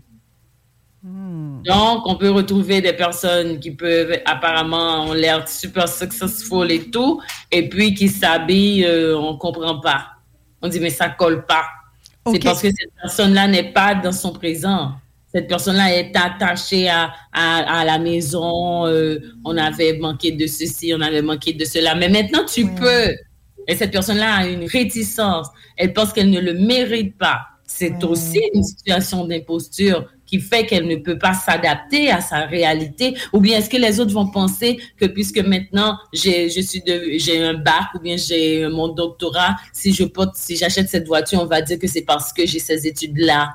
Mais pas parce que tu as ces études là, parce que tu as travaillé, tu le mérites, tu as le droit de l'avoir. C'est légitime, mais ils ne sont pas légitimes dans leur tête parce que l'imposture qui affecte les personnes qui ont des changements de situation, soit intellectuels, soit sociales, soit économiques. Donc, ça, ça, c'est aussi des situations où les personnes qui sont minorités visibles, qui ont tellement été malmenées aussi par moment, cette personne-là peut se croire, euh, oh, oh, moi, je suis à tel endroit, waouh, qui peuvent ne pas accepter qu'elles peuvent avoir euh, par la suite un privilège parce qu'elles ont cru qu'elles ne le méritaient pas. Ouais. Oui. C'est vrai, ça. hein. Parfois, on, on, on change de situation, comme tu dis. Et il y a, malheureusement, redit, je crois que ça touche beaucoup de personnes en ce moment. Puis le changement de situation, il est peut-être plus à la baisse, à l'inverse. C'est pas en s'enrichissant. Les gens sont peut-être en train de s'appauvrir aussi présentement hein, avec la, la situation hein. mondiale. Oui, donc ça peut deux. arriver des deux côtés. Oui, oui. Ça peut arriver des deux, des deux côtés où la personne se dit, moi, euh, je mangeais telle chose, là, maintenant, je peux plus l'acheter. Euh, telle chose, c'est pas bon. Hmm. Au lieu de dire, oui, je peux encore manger. Non, ils disent que ça, c'est pas bon parce que moi, je mangeais du saumon, moi, je mangeais telle chose, euh, ou, ou- et euh, tel type de fromage. Mais mange, tu vas toujours manger, tu vas te nourrir. C'est à- t'es dans une autre étape. On s'adapte, on voit qu'est-ce qu'il faut ajuster, qu'est-ce qu'on fait et pour s'adapter. Ben, c'est de faire ses propres choix en même temps. hein. C'est de reconnaître, oui, notre style vestimentaire, mais notre style alimentaire, comme tu viens de nous parler. C'est vraiment Ben de- d'exprimer qui on est dans, dans le fond de notre être, dans le fond de notre âme. Dans, dans Il y a du snobisme aussi, tu sais. C'est un sujet, Rodi, qu'on pourrait parler longuement de l'imposture et ton style. Et je suis contente qu'on l'ait abordé parce que on n'a pas entendu souvent ça de cette façon-là. Honnêtement, moi, je pense que c'est la première fois qu'on aborde le style vestimentaire, notre apparence physique, de cette façon-là, de parler d'imposture. Peut-être que toi, tu le fais dans d'autres langues, j'ai eu oui dire, mais comme je ne parle pas espagnol, ben, j'avais Ah. pas entendu. Mais oui, mais, mais, mais, mais merci à toi de m'avoir donné cette opportunité-là de diffuser le message à un plus grand nombre de, de personnes et de comprendre que le c'est c'est pas juste des vêtements qu'on porte, qu'on achète cute, mais c'est plutôt une histoire de soi. Hum, que j'adore ça. On termine ça là-dessus, ma chère Rodi. Merci d'avoir été à Avant très cher aujourd'hui. Je te souhaite un magnifique fin de dimanche et on se retrouve dans un mois avec un autre sujet aussi palpitant, j'en suis certaine. merci Manon, merci à tous. Merci. Après la pause, nous recevons Patrice Ouellette. Donc, restez là. À tout de suite. C-A-R-I-C-O.ca 969fm.ca Nous sommes de retour à l'émission Vente fraîcheur. Il est présentement midi 7. Soleil rayonnant du côté de Lévis. Je crois que c'est aussi comme ça du côté de Québec. En tout cas, moi, sur le live Facebook, j'en ai un soleil rayonnant. Bonjour, Patrice. Allô, Manon. Comment vas-tu? Ça va super bien. Je peux te confirmer qu'il fait beau aussi sur euh, la rive nord de Québec. Oui, mais c'était toi le rayon de soleil, Patrice. J'ai peut-être mal exprimé, là. J'étais juste au premier niveau, là. C'est bien correct. Patrice, tu nous as manqué. Les gens m'ont écrit pour me dire, mais voyons, Patrice n'était pas là, il va-tu être là bientôt? Ben oui, je l'avais dit qu'on avait fait un petit euh, switch, Patrice et moi, la semaine dernière. Et, euh, la non, pas la semaine dernière, l'autre d'avant. hein.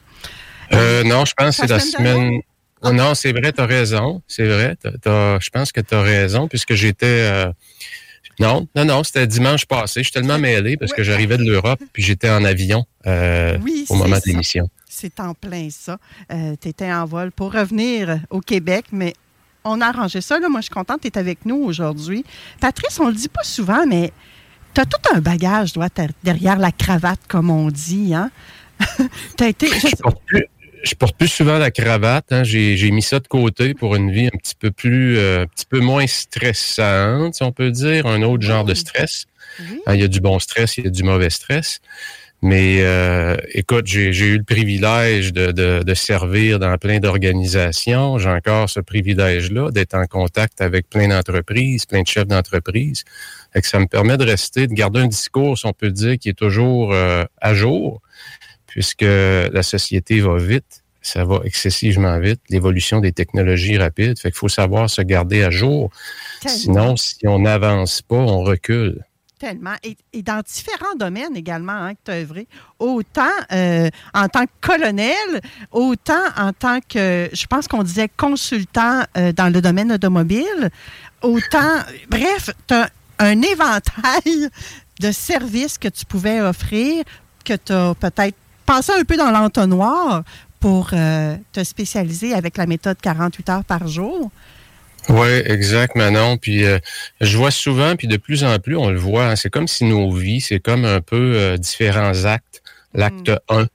L'acte 1, j'ai été davantage consultant. L'acte 2, je suis devenu gestionnaire à haut niveau avec un gros chiffre d'affaires, 350 millions, beaucoup d'employés. Ça m'a amené à développer des habiletés différentes, à me faire challenger, à challenger les autres. Et l'acte 3, ben, c'est celui qui reprend un peu l'ensemble de toutes mes expériences. Aujourd'hui, euh, avec les technologies en ligne, ben, on a la chance de pouvoir les partager et soutenir des gens de partout sur la planète. Hein. Hmm. Donc, tu es vraiment bien placé aujourd'hui pour nous parler que les personnes productives et bien calibrées partagent certaines caractéristiques qui leur sont communes puis qui les aident à atteindre leurs objectifs puis à maintenir leur équilibre dans leur vie. C'est de ça que tu vas nous parler aujourd'hui. Exact, Manon. Puis euh, je te dirais que c'est un mélange, hein, ces cinq caractéristiques-là. C'est un mélange un peu de ce que la science du succès nous enseigne, puisque c'est un champ d'expertise. Hein. Qu'est-ce qui fait qu'il y a des gens qui, qui accomplissent davantage? Est-ce que c'est des traits de personnalité avec lesquels on vient, euh, on vient au monde?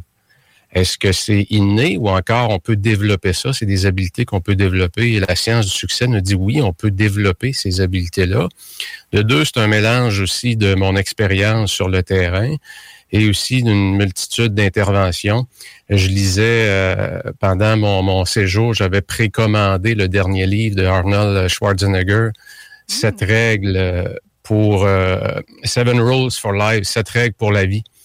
Puis c'est vraiment fait sur un ton. Qu'est-ce qui l'a amené, euh, Arnold, à avoir la vie qu'il a eue en différents actes? Hein? Puis vous allez voir euh, les cinq caractéristiques. C'est des choses qui sont probablement pas nouvelles, qui, euh, qui font juste nous ramener à l'ordre un peu, c'est vrai. Et la caractéristique numéro un qu'on voit à peu près chez tous les grands athlètes, tous les gens qui ont accompli des grandes choses, ils avaient ce qu'on appelle la clarté. Ils avaient une vision. Et plus cette vision-là, elle est claire, plus c'est simple d'aller chercher ce qu'on veut vraiment dans la vie. Et lorsqu'on on se fait prendre un peu par le tourbillon du quotidien, c'est un peu ce qui arrive, c'est qu'on finit par oublier notre destination et on finit par gérer notre quotidien avec une horloge ou un chronomètre. Autrement dit, on va en faire de plus en plus, alors que les gens productifs sont pas autant misés sur la quantité, mais sur la direction. Je m'en vais où avec tout ça? C'est quoi ma destination? Et plus notre, euh, notre vision, plus on a de la clarté sur notre destination, mais ben, plus c'est simple de faire des choix, de un. De deux, on court beaucoup moins parce qu'on est en mesure de renoncer, de dire non à des opportunités, de dire non à certaines demandes parce que ces demandes-là ou ces opportunités-là sont pas en lien avec la destination où on s'en va. Donc, c'est d'un peu de se redonner du contrôle en prenant un pas de recul, à même les canons, on dit même les canons ont besoin de recul, en prenant du recul pour se poser certaines questions fondamentales. Par rapport à ma santé, je m'en vais où avec tout ça? Si je me regarde dans le miroir, est-ce que j'aime ce que je vois? Est-ce que j'aimerais, au niveau de ma santé, avoir des choses qui sont différentes, vivre quelque chose de différent? Au niveau de mes relations, c'est la même chose. Au niveau de mon développement personnel, est-ce qu'il n'y a pas des habiletés particuliers que je devrais développer?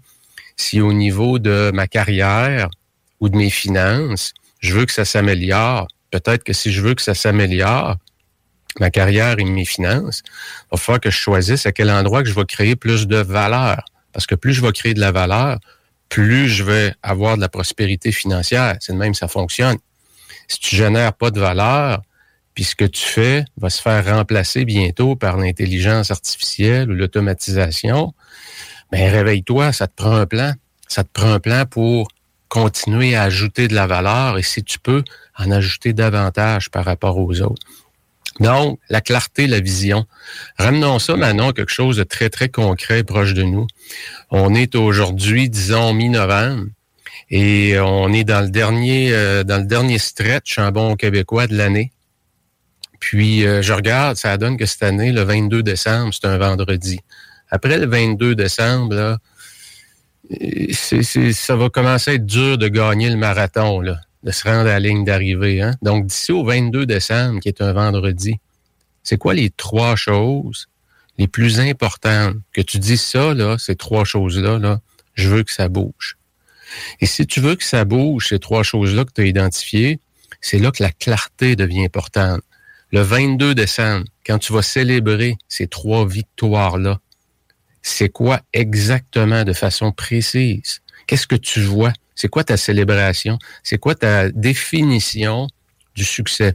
Et plus ça c'est clair, Manon, plus tu as de la clarté, que ce soit court, moyen ou long terme, moins on se perd dans le tourbillon du quotidien.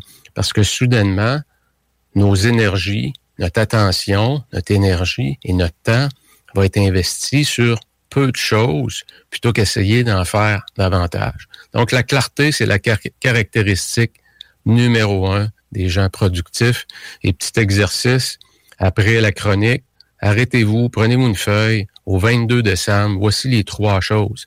Ça peut être dans vos finances, dans votre développement personnel, relations, carrière. Ça peut être style de vie, des objectifs pour 2024. Peu importe c'est quoi, assurez-vous qu'il y a trois choses qui est très, très clair. Et c'est pas trois choses par catégorie, là, hein, Patrice? C'est trois choses dans non, non, non. Sinon, le danger qu'il y a, c'est avoir trop de priorités, c'est ne pas avoir de priorité. Et c'est souvent, Manon, ce que tu dis là, c'est souvent, ouais, mais là, je vais juste en avoir trois, c'est parce que j'ai une liste. Hein, rappelez-vous l'histoire de Warren Buffett, là. Son pilote d'avion, après dix ans, qui voulait plus être pilote d'avion, il voulait aller accomplir d'autres choses. Warren Buffett, il avait demandé d'écrire 25 choses qu'il voulait accomplir dans sa carrière. Quand il a fait sa liste, il lui a demandé d'en choisir cinq. Et quand il a eu, quand il a fait le choix des cinq, il allé voir Warren Buffett, il lui a demandé, je fais quoi avec les 20 autres? Il dit, la liste de 20, c'est la liste dont tu dois te tenir le plus loin possible, parce que c'est la liste qui va t'empêcher d'avoir ce que tu veux vraiment. Ben, c'est ça, avoir trop d'objectifs. C'est pas en avoir du tout. C'est la même chose. Hmm, on s'éparpille facilement. Mais hein, puis c'est facile aujourd'hui. C'est difficile aujourd'hui de, de, rester focusé. Et ça m'amène maintenant à l'habilité numéro 2, qui est justement ça. C'est la gestion de son attention. La gestion de son focus. Autrement dit, mon habilité à me concentrer sur une de mes trois priorités, exemple, d'ici au 22 décembre, ben c'est ça qui va faire la différence. Parce que je peux avoir de la clarté, puis j'ai fait mes devoirs. Ma définition du succès est claire au 22 décembre. Je sais exactement ce que je dois atteindre. Mais quand lundi arrive, puis mardi, ben, je suis partout. Parce que j'ai pas appris à maîtriser, à focuser mon attention au bon moment. Ça veut dire quoi concrètement, Manon? Je sais qu'il y a plein de gens qui me disent, ouais, mais moi, tu sais, j'ai un déficit d'attention. Je comprends, mais un déficit d'attention, ça veut pas dire que tu peux plus te concentrer, là. là. Hmm. Ça veut juste dire qu'il faut que tu sois plus vigilant. Puis il y a différents niveaux dans ça.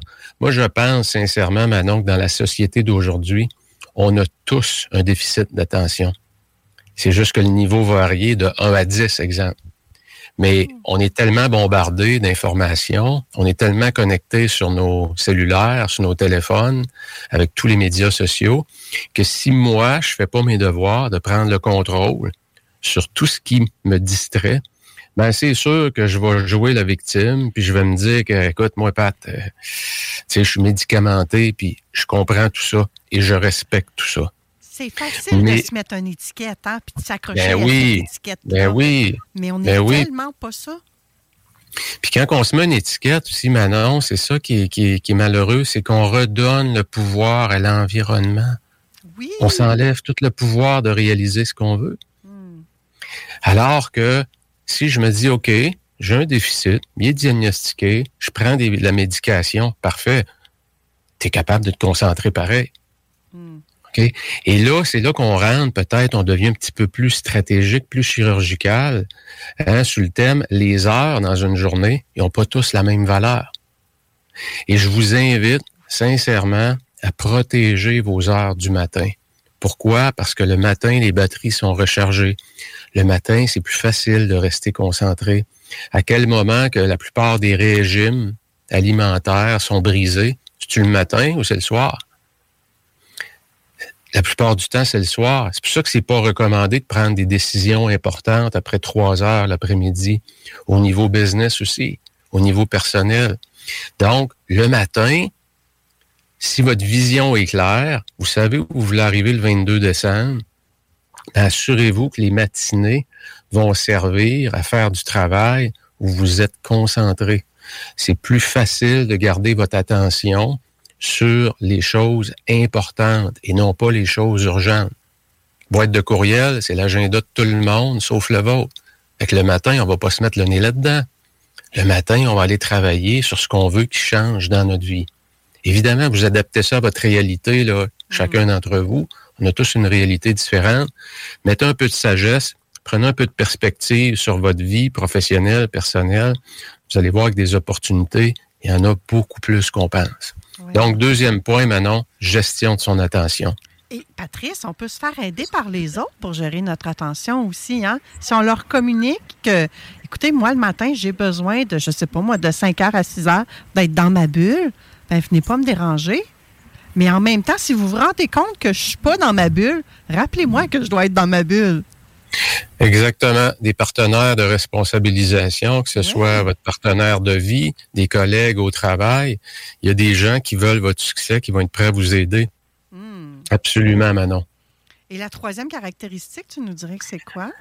Troisième caractéristique, Manon, c'est qu'on a la clarté. Donc, j'ai ma destination. Exemple, 22 décembre, ces trois choses-là doivent arriver. Je pense que je suis quand même bon pour contrôler mon, mon attention. La troisième, la capacité à traduire sa vision en comportement concret. Ce que j'appelle, Manon, les comportements clés. Prenons un exemple bien simple.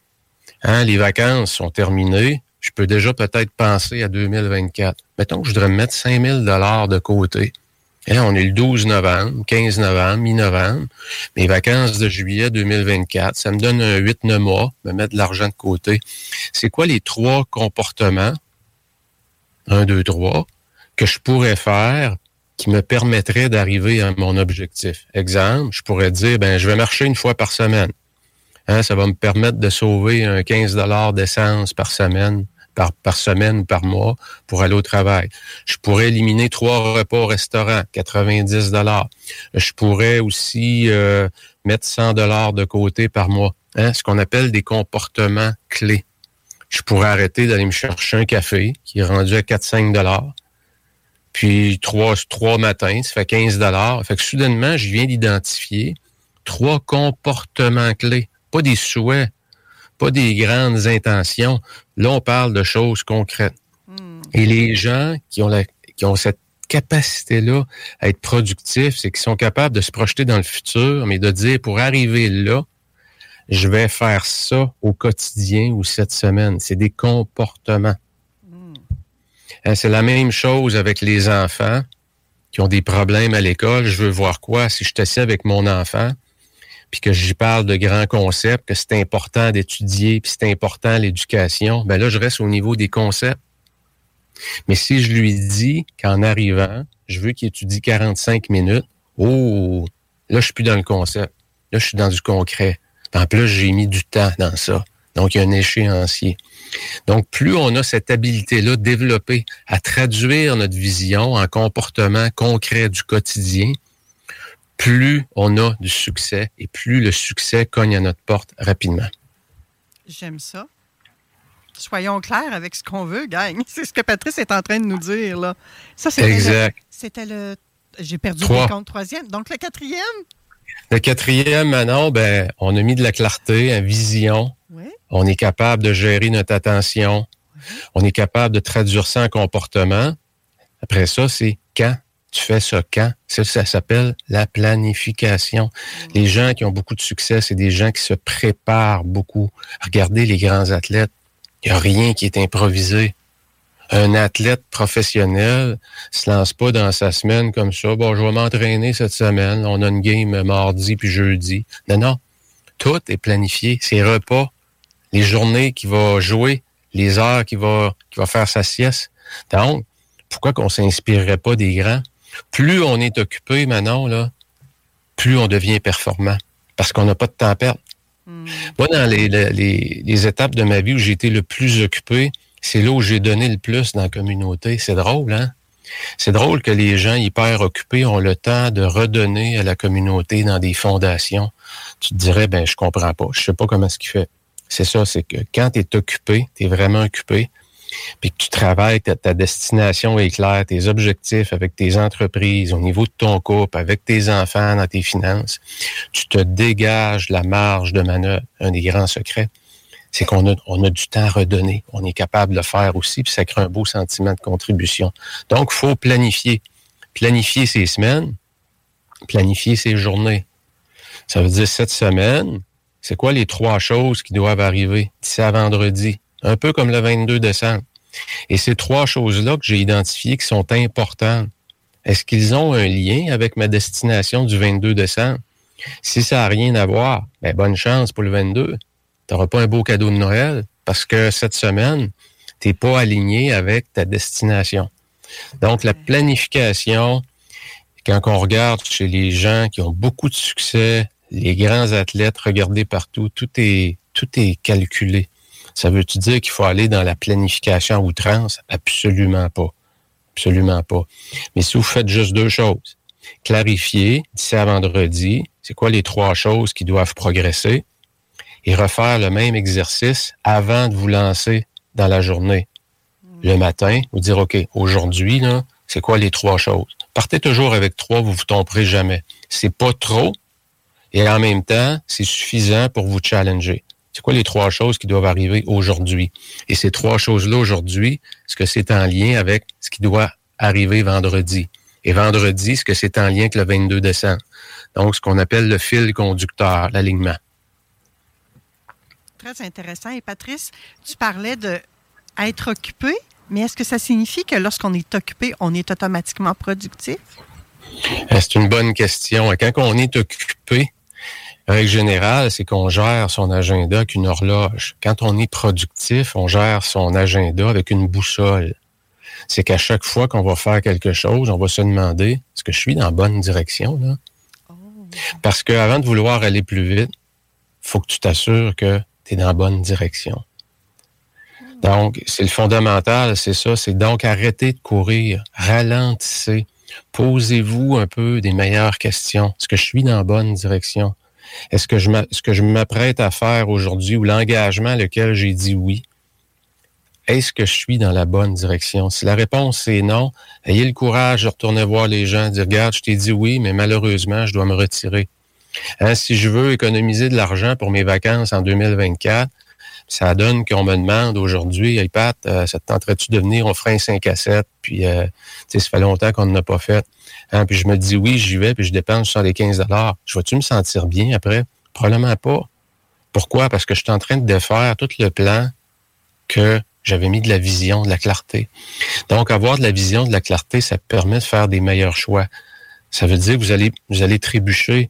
Mais quand vous allez trébucher, regardez-vous, mettez de la bienveillance et assurez-vous de ne pas faire la même erreur deux fois. Arrêtez de courir après les plaisirs immédiats et focuser sur le plaisir que vous allez avoir en 2024 quand vous allez avoir des belles vacances. Pourquoi? Parce que vous allez avoir un 1500 dollars de plus de ramasser. Vous allez avoir des maudites belles vacances. Pourquoi? Parce que vous avez décidé de focuser sur un plaisir, sur une échéance un peu plus longue que aller prendre deux bières avec mes chums ou avec ma gang ce soir, qui contribuera pas à me créer plus d'équilibre à long terme. Ouais, mais là, Patrice, ça se peut que je sois plus vivante à cette date-là. On ne la connaît pas. Non, mais on a ce genre de réflexion-là parfois. Hein. Pourquoi je me priverais aujourd'hui pour peut-être quelque chose que je vais vivre plus tard? Ça pourrait être une autre chronique, ça, je pense. Hein? Absolument, Manon. Puis je pense que la, la, réponse à ta question, Manon, est dans, est dans la, un peu la calibration. Oui, ça prend des plaisirs immédiats, mais si ta vie est toujours basée sur des plaisirs immédiats, t'avanceras jamais. T'avanceras jamais. Regardez les gens qui vivent comme ça, qui se ramassent à la retraite avec peu de fonds. Pourquoi? Parce qu'ils ont accepté, ils n'ont pas voulu accepter de souffrir un petit peu au quotidien de pas dépenser de l'argent qui aurait pu profiter. Donc, c'est un, peu un, équilibre, c'est d'être capable. On vit dans une société aujourd'hui, particulièrement avec les médias sociaux, où on nous récompense vite. Hein, on met un pause, puis on a des likes rapidement, puis notre vie est bâtie autour du plaisir immédiat. Et le plaisir qui est comme différé dans le temps, ben, il y a peu de gens qui ont accès. Pourquoi? Parce qu'on choisit le court terme. Ouais. Cinquième, Manon, je ne veux pas, je veux pas l'oublier. Oui, c'est important. La cinquième habileté. C'est les, les, les gens qui ont des vies productives à long terme, je dis bien long terme, c'est des gens aussi qui mettent de l'avant toujours leur santé et leurs relations. Et mettre de l'avant sa santé et ses relations, encore là, faut pas que ça reste un concept. Ça veut dire que cette semaine, si je regarde ton calendrier, ton agenda, je peux-tu voir à quel moment tu prends soin de ta santé? C'est quel jour? C'est à quelle heure? Si tu prends soin de ton couple, puis tu as décidé que, je sais pas, le jeudi, c'est ton souper au resto avec ta blonde, puis euh, à partir de la mi-novembre, tu fais ça tous les jeudis. Ah, là, ça commence à être concret. Là, c'est des comportements. Là, on parle de temps de qualité, OK, pour sa santé et ses relations. À long terme, maintenant, tous ceux qui ont essayé, et je fais partie de ceux-là, de bypasser ces deux grands piliers-là, la santé et les relations, au profit de quelque chose de plus productif ou faire plus d'argent, on se fait tous, tous, tous frapper par la santé où il nous arrive quelque chose de majeur dans nos relations. C'est, on peut pas aller à l'encontre de ça. Fait qu'assurez-vous que ça fait partie de la recette en partant. Donc, dans les trois choses, il y en a déjà deux, il me semble, qui sont pas mal claires, là. Hein? Oui, oui, oui. Oh, que c'est donc pertinent, tout ça. Et en plus, à l'approche de la période des fêtes, en des fois, on veut juste concentrer tous nos efforts dans le même paquet parce que là, hey, pendant les fêtes, je vais être en congé trois semaines. Donc là, il faut que je fasse vite. Vite, je travaille dans trois semaines, quand ça sera le temps, ben, plus que ça, le trois semaines, quand ça sera nos trois semaines des fêtes, ben là, je m'occuperai de toi, chérie. Non! Ouais. Merci, Patrice. C'est tellement pertinent, tout ça. Je dirais même que c'est essentiel qu'on les connaisse, ces stratégies-là ou ces habiletés-là, ces habitudes-là, pour qu'on améliore notre qualité de vie. Peu importe c'est quoi nos objectifs ouais. à long terme, je pense que tu viens de nous donner des pépites incroyables. Ça vaut plus qu'un cadeau de Noël, ça, à mon avis. Merci, Patrice. la, beau, la beauté, Manon, aussi, c'est que c'est toutes des choses qu'on peut tous, tous, sans exception, développer. Oui, et c'est gratuit de développer ça, là, cette connaissance-là. Ouais. Se pratiquer à faire ça, à être ça, à avoir, à acquérir. Wow, c'est tout à fait wow. Merci infiniment, Patrice. On se retrouve. Manon, c'est toujours un plaisir. Plaisir partagé, effectivement. Après la pause, on jase avec euh, notre spécialiste en art oratoire, Bryce Camgang. Restez là, la belle gang. On vous revient tout de suite après cette courte pause. CJMD 96.9. En provenance de Lévis. Vous syntonisez les plus belles ondes de Québec. CJMD 96.9. L'alternative radiophonique. Politique correct. Je vous ai nommé Bruno Marchand. Eh bien, je te cite le titre du 28 octobre 2021 à Radio-Canada. Bruno Marchand n'est plus convaincu que l'être à moi est acceptable. Oh. Parce que Bruno, avant de dire que le projet demeure acceptable, j'ai envie de voir l'état des lieux complet. C'est ce qui avait lancé le chef de Québec fort et fier jeudi matin. C'est que dans le fond, Bruno fallait qu'il ait tous les chiffres pour pouvoir se prononcer. Maintenant, on n'a aucun chiffre, mais on se prononce. Bruno qui dit que ça pourrait coûter tout près de 4 milliards de dollars et ça, ça alimente le sentiment de méfiance dans l'opinion publique. 4 milliards, c'est un deal, man! À Bruno de dire c'est quoi les autres choses qu'on sait pas dans ce projet-là? Manquerait-il de transparence? Eh bien, sache que le 28 octobre 2021, Bruno, à Radio-Canada disait aujourd'hui, je ne peux pas vous dire que coûte que coûte, on va faire ce projet-là. Il n'y a pas assez d'informations. Bruno Marchand pourrait-il envisager de changer de mode de transport? Par exemple, revenir à un service rapide par bus? Ou encore, pourrait-il carrément reculer sur le projet de tramway? Un zeppelin. Ce que Bruno disait. Encore une fois, je vous rappelle, c'est Bruno Marchand qui dit ça. Je veux rallier les citoyens. Si on n'est pas capable de rallier les citoyens, ce projet-là ne peut pas voir le jour.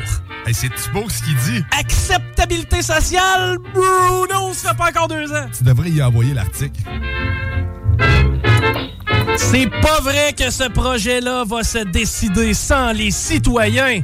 c'est ce que c'était Bruno!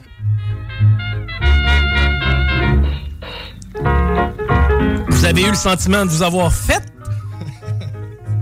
avoir durant les dernières élections provinciales. Vous avez voté pour un projet, celui du troisième lien, mais malheureusement, on vous a caché la vérité pour vous dire que ça n'arriverait pas. Ah non, ce que je me suis trompé de projet. Vous avez voté au municipal et on vous a dit, en fait, le candidat vous disait qu'il était plus sûr là, du tramway. Le Mhm. candidat vous disait que ça prenait de l'acceptabilité sociale dans ce dossier-là. Le candidat disait que c'est pas vrai qu'on allait se décider sans avoir l'avis des citoyens. C'est ce qu'il nous disait Bruno Marchand en campagne électorale. Juste vous rappeler. C'est que ceux qui ont un regret ou qui vous vomissez dans la bouche en vous disant « Il me semble que j'ai pas voté pour le projet de tramway », avez-vous été induit en erreur par Bruno Marchand? Il y a souvent des, des trucs comme ça en politique. J'ai un, petit, un petit souvenir pour vous autres aussi. Tu parlais du troisième lien. Je vous promets d'être une voix forte et de tout mettre en œuvre pour défendre les projets qui vous tiennent à cœur, comme le troisième lien. Merci, Bruno. Euh, Bernard. Excuse-moi, je fais un petit lapsus. Ouais, J'ai de la misère à me démêler des fois les promesses qui aboutissent Ouais, ou qui c'est ça, aboutissent hein. pas. Politique correct. Votre retour en semaine dès 15h. Un message du gouvernement du Canada. 96.9. L'art oratoire, c'est une compétence importante qui peut être développée avec la pratique et la réflexion. Nous, ici, à Vente Fraîcheur, on est vraiment privilégiés parce qu'on a notre propre expert en art oratoire qui vient à tous les mois nous faire une chronique. Et vous le connaissez peut-être pour les habitués. Pour les autres, je vous présente Bryce Camgang. Salut, Bryce. Salut Manon, salut à tous les auditeurs de France de Vente Fraîcheur. C'est un plaisir pour moi de vous retrouver à nouveau. Oui, nous aussi, on est très contents de te retrouver, Bryce. Et surtout que tu vas encore nous donner des, des pépites aujourd'hui, des erreurs qu'on doit éviter en art oratoire. Et qui de mieux que toi pour nous parler d'art oratoire? Parce que tu as un bagage et tu te promènes à l'international en plus. Tu as veille de partir en voyage, là. hein? Oui, oui, effectivement, je suis la veille de partir en Europe. J'ai une tournée européenne à faire là, pour donner des masterclass sur euh, l'art oratoire, effectivement. Oui, tu vas être à Paris. Pour ceux qui ne le savent pas, tu vas être à Paris euh, le 25 novembre du côté de la France. Et je pense que tu vas en bifurquer vers euh, la Suisse pour aller en Lausanne, à Lausanne pardon, euh, le 28 novembre. Exactement. C'est des ateliers que tu fais en présentiel, donc les gens peuvent acheter des billets de quelle façon, Bryce? Exactement. Il suffit d'aller euh, sur euh, mon site internet pourquoi-vous.com et les gens auront ces informations là pourquoi-vous.com ou tapez juste Brice Camgang, que ce soit sur Facebook, LinkedIn, euh, Instagram, vous tapez Brice Camgang, vous allez voir c'est à la une euh, le lien pour acheter vos, vos billets. D'accord. Merci pour ces informations-là. Je suis certaine qu'il y a des auditeurs qui vont être très contents. Mais là, nous, euh, qui sommes dans le coin de Lévis ou qui sommes au Québec, comment ça qu'on n'en a pas? J'arrive. J'arrive en D'accord. 2024. On a hâte que tu arrives au Québec, Bryce. Mais tu es déjà au Québec. hein, C'est une blague. À quelque part, c'est une blague parce que Bryce euh, habite au Québec. Donc. Bryce, aujourd'hui, tu vas nous parler de trois erreurs à éviter en art oratoire. Quelles sont ces trois erreurs-là? Quelles sont ces pépites? Génial. Merci beaucoup, euh, Manon, pour cette belle opportunité. Tu disais que voilà, vous avez la chance de m'avoir, mais moi aussi, je suis très chanceux d'être sur cette belle radio euh, qui est très, très positive. Là, J'a- j'adore le, le contenu globalement de la radio et puis euh, Vente Fraîcheur qui apporte vraiment là euh, une, une belle fraîcheur, une belle atmosphère. euh, dans des temps qui sont parfois un peu gris, parfois moroses, mais Vente Fraîcheur apporte quelque chose de nouveau. Et donc, je te remercie beaucoup à toi et à toute l'équipe derrière euh, Vente Fraîcheur, Manon, pour cette belle plateforme. Les erreurs à éviter en matière d'art oratoire, il en existe plusieurs. J'en ai sélectionné trois principalement, non seulement pour le temps qu'on a, mais je pense que c'est les trois les plus pertinents et les plus fréquemment causés. Et d'ailleurs, quand je, parlerai, je serais intéressé à savoir euh, si les auditeurs peuvent commenter, s'ils nous écoutent, euh, ceux qui nous suivent sur les réseaux sociaux, sur Facebook, de, de nous dire si vous pensez que ces erreurs-là vous concernent. La, la toute première erreur qui est fréquemment causée par, euh, par, par, par tous les orateurs, par les personnes en général qui veulent prendre la parole, c'est de vouloir trop en dire, trop parler. On se dit, oh, j'ai trois minutes pour parler. Il faut pendant trois minutes là que je prononce des mots à chaque, chaque seconde là. J'ai ah, j'ai seulement 45 secondes de mon pitch là dans mon, mon réseautage d'affaires, j'ai juste 45 secondes. Il faut pendant 45 secondes là que je donne tout, tout, tout, tout, tout, tout, tout jusqu'à ce que je donne mon adresse courriel, que je donne mon site internet, que je... Non, c'est pas nécessaire. C'est pas nécessaire parce que le, le cerveau est comme, euh, est comme, euh, comme toute chose. Le cerveau a besoin des moments de, de break des moments de pause pour digérer l'information que vous lui envoyez. Le désir de trop parler, de dire beaucoup, de prononcer beaucoup de mots, nous amène souvent à parler vite parce qu'on veut dire beaucoup de choses et on a peu de temps. Il faut dire tout ça, donc on parle vite. Finalement, notre message ne passe pas. On ne nous comprend pas. Les gens n'ont pas le temps de, de digérer l'information que nous leur envoyons. C'est pour cela que la suggestion que je fais, c'est premièrement de s'assurer de choisir des mots clés. Dans ce qu'on va dire là, j'ai mes mots clés. Je veux parler de quoi? Quels sont les meilleurs mots que je peux prononcer pour passer ce message-là de façon efficace? Le choix de ces mots clés. Une fois qu'on a choisi les mots clés, maintenant on se dit, dans mon temps de parole, je dois consacrer au moins 15% de mon temps de parole à des silences. 15% ça peut être beaucoup pour certains. Hein? Exact, ça peut être beaucoup pour certains. Et ce qu'on me dit souvent, Brice, mais euh, ce qu'on me dit souvent dans les réseautages, mais Brice, tu as 45 secondes pour parler, mais on a l'impression que tu as tout dit, tu as dit tellement de choses, et en plus tu prends ton temps. C'est fou, tu prends ton temps. J'ai dit, ben oui, parce que j'ai choisi mes mots à l'avance. Je me suis préparé, je me suis assuré que mes mots soient exactement ce que je veux que les gens retiennent. Des mots vivifiants, des mots colorés, des mots imagés qui, vont, qui, vont, qui vont peindre l'esprit des gens qui m'écoutent et, mettre de la couleur dans leur compréhension. Hmm. Quelle serait la deuxième erreur que l'on fait? La deuxième erreur qui est fréquemment commise par les gens, c'est de ne pas suffisamment faire parler les mains. Ah. Quelle histoire raconte tes mains lorsque tu parles? Quelle histoire raconte tes mains lorsque tu prends la parole? Quelle histoire raconte tes mains lorsque tu veux passer ton message? Hmm. Je vois parfois des gens qui sont en train de parler devant et ils ont les mains dans la poche. C'est une erreur. Parce que la gestuelle n'est pas seulement là pour accompagner le message, non. La gestuelle fait partie intégrante du message que tu donnes. Et le non-verbal est peut-être même plus puissant que le mot qu'on utilise. Qu'est-ce que tu en penses? Exact. Tu as parfaitement raison. Tu as parfaitement raison parce que ce qu'on montre parle plus fort que ce qu'on dit. Et donc, de ce point de vue-là, il faut que tes mains parlent. Il ne faut pas les croiser.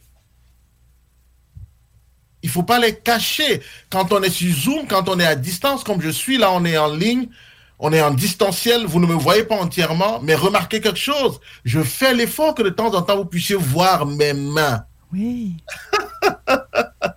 Pour ceux qui nous suivent en visuel sur, Facebook, la radio c'est autre chose, mais c'est ça. C'est que les mains doivent parler. Il y a une belle étude, maintenant qui avait été menée et qui révélait que le cerveau est, divisé en trois parties, le cerveau primitif, le cerveau limbique et le néocortex. Le primitif, c'est le cerveau qui nous, qui nous protège, c'est le cerveau spontané, c'est lui qui est là pour veiller à ce que tout va bien, c'est, il guette s'il y a quelque chose qui va pas, c'est lui qui nous envoie la lettre, ça c'est le cerveau primitif.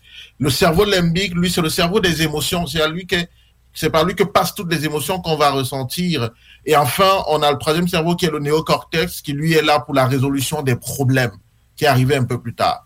Et donc, quand on entre en communication ou lorsqu'on vient parler aux gens, le cerveau primitif va être vraiment en mode alerte.